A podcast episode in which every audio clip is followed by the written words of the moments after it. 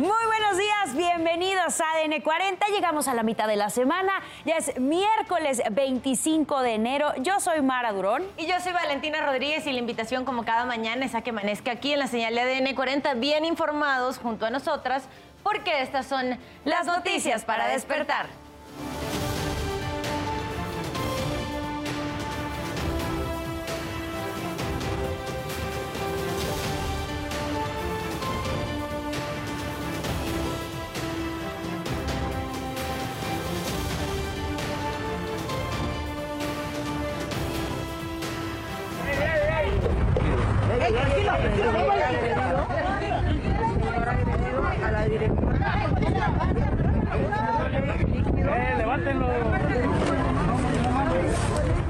Sujeto arrojó solvente e intentó prenderle fuego a una funcionaria de Oaxaca. Confirman que el cuerpo hallado en fosa clandestina de Zacatecas corresponde a José Melesio Gutiérrez, uno de los cuatro jóvenes desaparecidos el 25 de diciembre. Tirso Martínez, alias el futbolista, es el segundo testigo, testigo llamado a declarar en el juicio de Genaro García Luna. Guillermo del Toro, Alfonso Cuarón, Alejandro González Iñárritu y Julio Chávez Montes son los mexicanos nominados para los premios Oscar. La crisis política en Perú entre los temas que se trataron en el cierre de la CELAC. No se pierda más adelante la buena noticia del día. Le mostraremos a los robots usados en algunos hospitales de Estados Unidos para cubrir la escasez de enfermeras. Todavía no tienen contacto con los pacientes, pero se encargan de transportar las pruebas de laboratorio y los medicamentos. ¿Y qué pasó la madrugada de este miércoles? Nos los cuentas tú, Isidro Corro. Adelante. Muy buenos días. ¿Qué tal amigos? ¿Cómo están? Muy buenos días. Llegamos al miércoles, mitad de semana. ¿Qué ocurrió durante esa guardia nocturna? Enseguida les ofrezco un resumen en materia policíaca.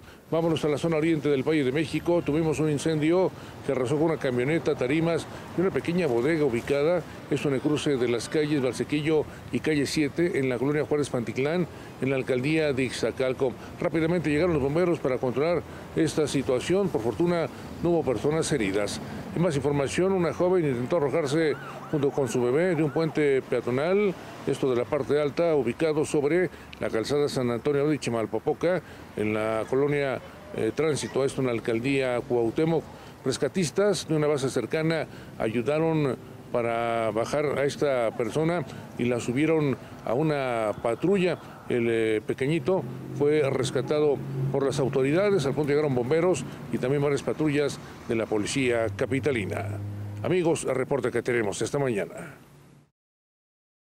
Isidro, muchísimas gracias por la información. Quiero invitarlos también a que visiten nuestro sitio web que es www.adn40.mx. Aquí podrá encontrar toda la información que necesite y en el momento que la requiera las calles en la Ciudad de México. Hay que tomar precauciones por un percance vehicular en la calzada Ignacio Zaragoza a la altura de la calle 67 al oriente. Los servicios de emergencia ya se encuentran en el lugar. Tome sus precauciones si es que va a transitar por esa zona. Salga con tiempo para evitar accidentes. Las condiciones meteorológicas en nuestro país todavía nos indican lluvias, bajas temperaturas. Tenemos por una parte el Frente Frío número 27 que estará avanzando hacia el sur-sureste de nuestro país. Estará dejando principalmente en esta zona lluvias, descargas eléctricas, la posibilidad incluso de caída de granizo, podrían incluso para la zona de ríos de incrementarse y además para todo el litoral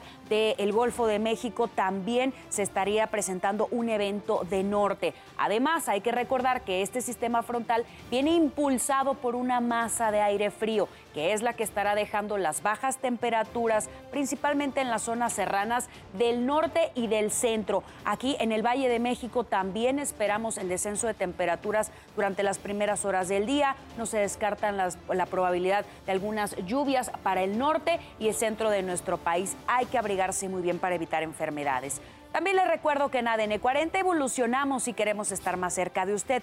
Por eso lo invito a reportar a través de todas nuestras redes sociales con el hashtag Ciudadano en Tiempo Real. Cualquier denuncia, reporte o situación que le inquiete.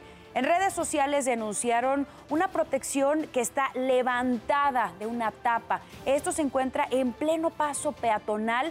Evidentemente es un peligro para quienes transitan por ahí. Se ubica en la calle Congreso, en la colonia Tlalpan Centro. Les recuerdo que mi compañera Sara Uribe estará a las 12 del día leyendo todo lo que nos manden con el hashtag Ciudadano en Tiempo Real. Son las 5 con 35 minutos de la mañana. Seguimos con la información y lo hacemos con el siguiente resumen. El video de una cámara de seguridad ayudará a identificar a un asaltante que robó a un hombre que salía de su camioneta en Mazatlán, Sinaloa. La víctima denunció ante el Ministerio Público el robo de 20 mil pesos, un reloj, un celular y una pulsera. Las autoridades, por supuesto, investigan el caso ya está procesándonos los datos, de hecho ya lo tiene, tiene lo, que son las la fotografías, se está tratando de ubicar a las personas y se manda a la, totalidad de los efectivos para que se aboquen a la búsqueda. Y en otro hecho fueron suspendidos los policías de Tizayuca Hidalgo que ayudaron a huir al presunto asaltante de una verdulería en la colonia Atempa. En los hechos ocurridos el sábado se ve cuando ese sujeto corre por la calle y atrás de él viene la víctima que trata de alcanzarlo, pero al llegar a la esquina de la cuadra, el asaltante se sube a una unidad Vea usted de la policía municipal que estaba estacionada y que al parecer lo estaba esperando con la puerta abierta. La patrulla avanza y la víctima corre detrás de ellos.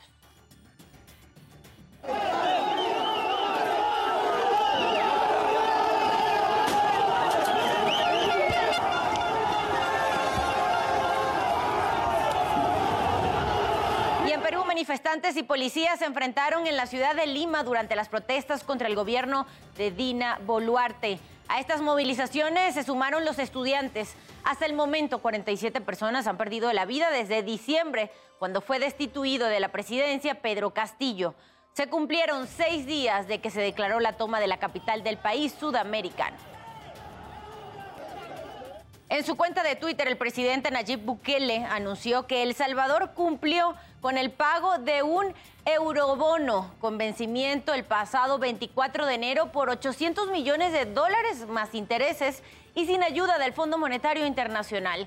El mandatario no detalló la forma en que se concretó este pago, dado que se realizó una compra anticipada por 647 millones de dólares, según ha publicado él mismo en sus redes.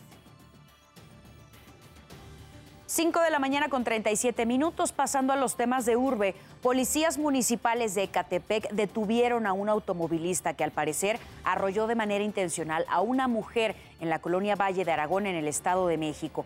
La víctima se sujetó al cofre y así circuló el auto durante varias cuadras, pese a gritarle que se bajara, eh, que pues dejara que la bajara. Al final, los policías le marcaron el alto y solamente así detuvo su marcha. José Luis, de 21 años, quedó a disposición del Ministerio Público por el delito de lesiones. Siete personas murieron y otras tres están heridas después de una balacera ocurrida durante una celebración de cumpleaños en el municipio de Chimalhuacán, Estado de México. De acuerdo con vecinos, después de una riña, una persona salió del jardín de fiestas. Minutos después llegaron cuatro hombres con armas cortas y largas. Realizaron más de 40 detonaciones. La Fiscalía de Justicia del Estado investiga los posibles responsables. La Universidad Autónoma Metropolitana, la UAM, reveló que aceptó aumentar 4% el salario del personal administrativo y académico del Sindicato Independiente de Trabajadores de la institución. Además, recibirán un 8% en vales de despensa mensual, lo que representa un monto final de 1.571 pesos.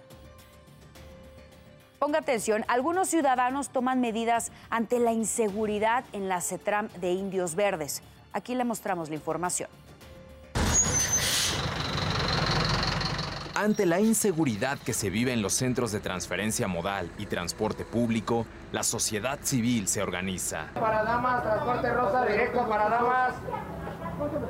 Es directo para damas, directo para damas, directo. La Ruta 30, que corre del paradero de Indios Verdes al municipio mexiquense de Jaltenco, instrumentó un servicio exclusivo para mujeres. Le llaman Transporte Rosa y se creó a solicitud de varias pasajeras. Es más segura en primer lugar porque ya este, no suben pasajeros y somos las mismas señoras que siempre las que vamos en el servicio, entonces pues ya es este, ya nos saludamos y nos conocemos. Las usuarias dicen que se sienten más seguras porque abordan en Indios Verdes y las camionetas no se detienen durante el recorrido, lo que inhibe robos y asaltos. Somos mujeres y creo que tenemos más confianza. Al menos en esta ruta que va para, para Prados, creo que sí este, es un poquito más segura la, la situación. Al menos aquí conocemos ya a los choferes, a los checadores, entonces pues uno se siente ya más, más cómodo. Pasajeros aseguran que este tipo de iniciativas ciudadanas deben replicarse en todo el paradero de Indios Verdes, porque en muchas zonas se percibe un ambiente de inseguridad. ¿Cómo me siento con la inseguridad? Al mil por, mil por ciento, ¿eh? Mil por ciento insegura. Todos los días, Paola llega a este centro de transferencia modal para abordar una combi a su destino. Ha sido víctima de asalto y espera que esa experiencia no se repita trato la manera de siempre estar eh, en comunicación con mi mamá, pues, pues mandándole ubicaciones y así, ya que pues está muy, muy, muy insegura esta zona y muchos asaltos, muchos robos. Mucha, mucha inseguridad aquí, cualquier momento te hacen una, un asalto, cualquier cosa y no hay mucha seguridad según, pero no, sirve de nada. Desde hace unos meses, la Secretaría de Obras realiza trabajos para modernizar el paradero de Indios Verdes, reordenar el comercio en la zona y ofrecer espacios más iluminados y seguros para más de un millón cien mil usuarios que cada día transitan en este entorno. Por ahora, elementos de la policía bancaria e industrial vigilan el lugar al tiempo que ciudadanos y concesionarios del transporte público también se organizan para viajar con más tranquilidad. Directo para damas, transporte rosa, directo para damas. Es directo para damas, directo para damas, directo. Falta algo, sí hay, sí hay mucha patrulla, pero falta algo. Es que te saquen el celular, o eso sí, sí me ha tocado. Entonces sí es devastador. Para ADN 40, Edgar Andrade en las imágenes, Óscar Hernández Bonilla, Fuerza Informativa Azteca. Son las 5 con 42 minutos de la mañana, pasamos a revisar el panorama internacional. Y es que una serie de documentos clasificados fueron localizados en la casa del expresidente, Mike, ex vicepresidente, perdóneme, Mike Pence en Indiana, Estados Unidos. De acuerdo con el abogado Greg Jacobs, Pence envió una carta a los archivos nacionales donde notificó que tenía los documentos y meses después, en otra informó que el FBI acudió a su domicilio para recogerlos. Este descubrimiento se suma a los casos del presidente Joe Biden y también del expresidente Donald Trump, a quienes también se les encontraron documentación clasificada en sus respectivas residencias. En Estados Unidos ya son 20 las entidades que han demandado a la administración del presidente Joe Biden por su nueva política migratoria que permite el ingreso temporal de hasta 30 mil ciudadanos provenientes de Cuba, Haití, Nicaragua y Venezuela. La demanda señala que el gobierno creó un programa de visas sin antes ser autorizado por el Congreso y asegura que los migrantes ingresan a Estados Unidos sin una base legal o documentos para demostrar que sufren por alguna emergencia humanitaria. El Consulado de México en San Francisco informó que dos mexicanos murieron y uno más resultó herido durante el tiroteo en Half Moon Bay ocurrido en el condado de San Mateo este lunes. El sospechoso del ataque fue identificado como Xiao Xunli, de 67 años, quien condujo hasta las oficinas de la policía y se entregó minutos después del tiroteo. La Secretaría de Relaciones Exteriores se comprometió a seguir proporcionando ayuda y protección a los familiares de las víctimas y afectados. Patrick Crucius, acusado de asesinar a 23 personas en un tiroteo, se declarará culpable de 90 cargos federales por delitos de odio, uso de arma de fuego para cometer un asesinato y homicidio en primer grado. Esto luego de que la fiscalía anunciara que no pediría la pena de muerte para el responsable del tiroteo de El Paso, ocurrido el 3 de agosto del 2019. Crucius también enfrenta un juicio por asesinato en Texas, donde no se descarta la solicitud de pena de muerte. Y justo después de estos tiroteos ocurridos durante la última semana, donde al menos 20 personas murieron, el presidente de Estados Unidos, Joe Biden, llamó al Congreso para que se realice un proyecto de ley con el fin de prohibir los rifles de asalto. Un juez federal declaró inconstitucional el veto a armas en 2021. En Ucrania hay un escándalo de corrupción relacionado con la adquisición de suministros para la guerra. Apenas el domingo el ministro interino de Desarrollo Regional, Basil Lokinsky, fue arrestado acusado de recibir 400 mil dólares en beneficios ilegales para facilitar contratos, mientras que la Oficina Nacional Anticorrupción también dijo que realiza una investigación por las acusaciones en contra del Ministerio de Defensa ucraniano es por comprar suministros militares y alimentos para las tropas a precios inflados. Por estos hechos, el presidente de Ucrania, Volodymyr Zelensky, anunció cambios en altos mandos del gobierno. Y usted ya está bien informado y con todos los datos que necesita saber antes de salir de casa. Por favor, manténgase conectado en todas nuestras plataformas porque ADN 40 siempre conmigo.